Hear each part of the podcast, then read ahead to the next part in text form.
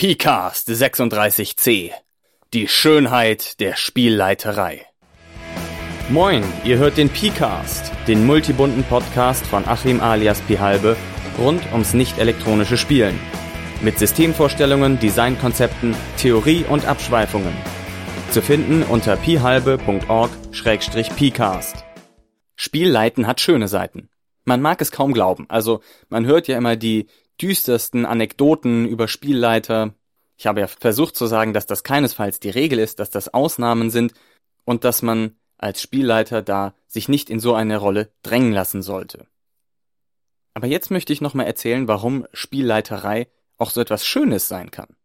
Ihr wisst sicherlich, dass ich auch ein großer Freund von spielleiterfreien Systemen bin, aber auch die Spielleiterei hat immer noch etwas Schönes für mich und wenn ich klassische Systeme spiele, dann werde ich oft versuchen, Spielleiter zu sein, weil es mir einfach so viel Spaß macht.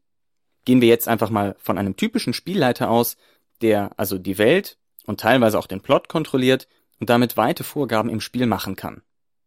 Außerdem hat ein solcher Spielleiter auch die Regelhoheit und so weiter und so fort. Da gibt es einige schöne Sachen, die man als Spielleiter für sich hat. Zum einen ist es die maximale Gestaltungsmacht. Als Spielleiter bestimmt man das Thema des Spiels. Man kann vielleicht sogar das System des Spiels bestimmen. Man kann auch einen Großteil der Inhalte, die vorkommen, bestimmen. Nicht die Charaktere und das, was mit ihnen zu tun hat. Aber wenn zum Beispiel einer der Charaktere sich mit Magie befassen will, kann man immer noch entscheiden, welche Art von Magie dann da genutzt werden soll. Man kann Orte einbauen, die einen interessieren. Man kann versuchen, Situationen einzuwerfen, wenn sie gerade passen, die einen interessieren, die man spannend findet und so weiter und so fort. Man kann die Verknüpfung zwischen diesen Inhalten selber erstellen und sagen, ah, das ist jetzt ein Magier, der außerdem eine Harley Davidson fährt und ähm, früher mal Politiker war oder sowas, wenn dich das interessiert. Wichtig ist natürlich bei dieser maximalen Gestaltungsmacht, mach das nicht auf Kosten deiner Spieler, ja zwingen das den Spielern nicht auf, wenn sie darauf keinen Bock haben und vor allem lass den Spielern auch ihren Raum, selber etwas zum Spiel beizutragen, denn sie sind ja nicht Zuschauer, sondern sie sind Teilnehmer, Spieler. Allerdings, man sitzt schon im Zentrum des Geschehens und als Spielleiter laufen bei einem selbst alle Fäden zusammen und man kann da die Sachen ein bisschen draus drehen, wie man sie gerne haben möchte.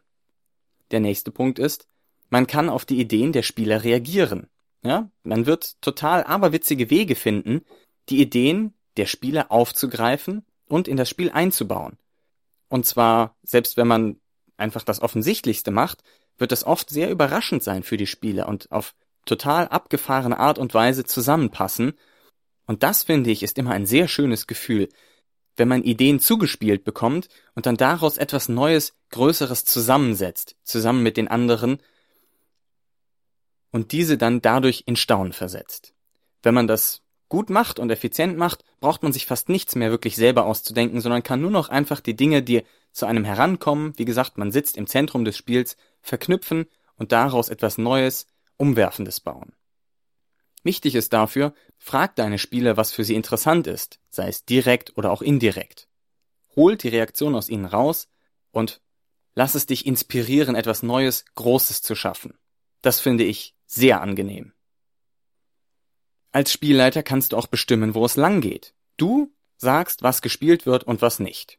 Gut, wenn es nicht gespielt wird, dann leitet vielleicht jemand anders und der kann es dann vorschlagen. Aber solange du Spielleiter bist, kannst du auch in einem gewissen Rahmen bestimmen, was denn nun gespielt wird.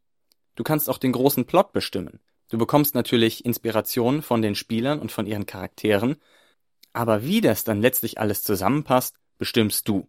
Du kannst auch die Grenzen setzen, die deine Spieler nicht überschreiten können. Das sollte natürlich nicht so sein, dass du ihnen dadurch das Spiel verleidest, aber du kannst schon in gewisser Weise solche Grenzen eben setzen. Und, wenn Regeln unklar sind, bist du die Autorität.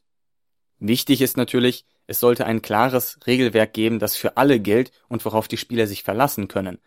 Aber wenn mal irgendwas fragwürdig ist und auf der Kippe steht, dann ist in der Regel der Spielleiter derjenige, der für das Wohl des Spiels zu einer oder zur anderen Richtung entscheiden kann. Als Spielleiter kannst du auch Durststrecken abkürzen. Wenn dir langweilig wird, kannst du eine Montage einsetzen, also nur sagen, man sieht dich, wie du trainierst, man sieht dich, wie du dein Schwert schleifst und so ähnliches und einfach vorspulen. Ja, überspringe langweilige Handlungen einfach, spul vor und geh zur nächsten interessanten Szene. Du kannst Szenen auch einfach an einem geeigneten Punkt beenden.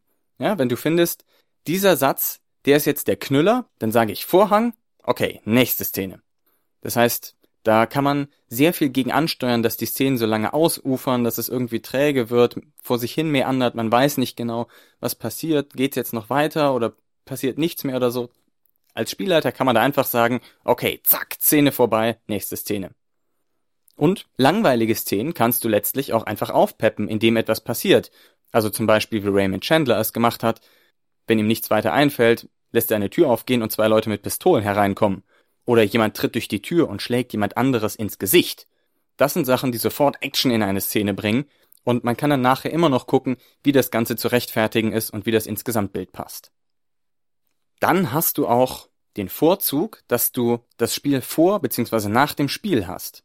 Du kannst, wichtig, das ist ein kann, du kannst dich mit dem Spiel beschäftigen, ohne dass ihr zusammen am Tisch sitzt und spielt. Du kannst da die Ideen weiterspinnen, Du kannst dir das Spiel dadurch auch erleichtern, wenn du fokussiert ein paar einzelne Vorbereitungen triffst und so weiter.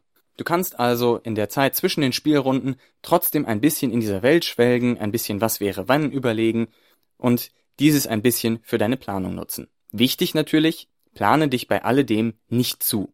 Ja, du musst immer offen für Neues sein, immer offen für Abweichungen sein, sonst bist du so ein Railroad-Spielleiter und den mag keiner. Oder fast keiner.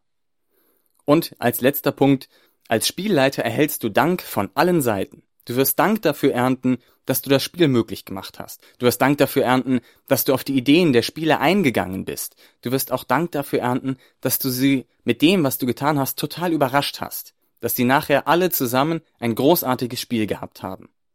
Die Spieler werden später von diesem Spiel erzählen. Sie werden es cool finden. Sie werden anderen davon erzählen, was ihr getan habt. Und weil sie dankbar sind, werden sie natürlich auch versuchen, dich als Spielleiter, als zentrale Figur in diesem Spiel bei Laune zu halten. Und ihr werdet nachher ein super Erlebnis gehabt haben. Und du wirst froh sein, dass du Spielleiter warst und wirst es bestimmt noch einmal wieder machen wollen. Kleine Anmerkung noch, es gibt natürlich hier für alles Ausnahmen. Die bestätigen natürlich die Regeln.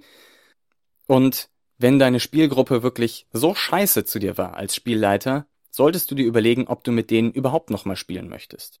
Das aber nur nebenan. Allgemein würde ich sagen, Spielleiterei ist eine ganz tolle Sache und eine sehr dankbare Aufgabe, wenn man es eben richtig macht, und das ist gar nicht so schwer, wie man sonst immer denkt. Damit beschließe ich diese dreiteilige Picast-Folge. Ich danke euch nochmal vielmals fürs Zuhören. Ich freue mich über Kommentare und Feedback. Schreibt mir, was eure Erlebnisse sind. Schreibt mir, was ihr noch ergänzen wolltet. Schreibt mir, was ich für einen Blödsinn erzählt habe, oder schreibt einfach irgendetwas anderes. Wie auch immer, danke fürs Zuhören, wir hören uns, bis demnächst, macht's gut. Vielen Dank fürs Zuhören. Wenn ihr Anregungen, Kritik oder eigene Erfahrungen oder Theorien anbringen wollt, dann schickt sie doch als Text oder Sprache an pcast.phalbe.org. Auf bald!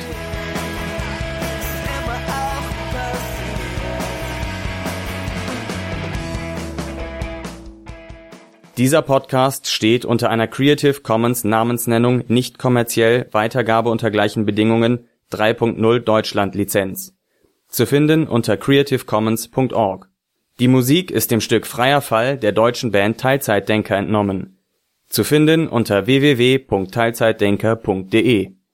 Analogspieler.de Spiele auf die Ohren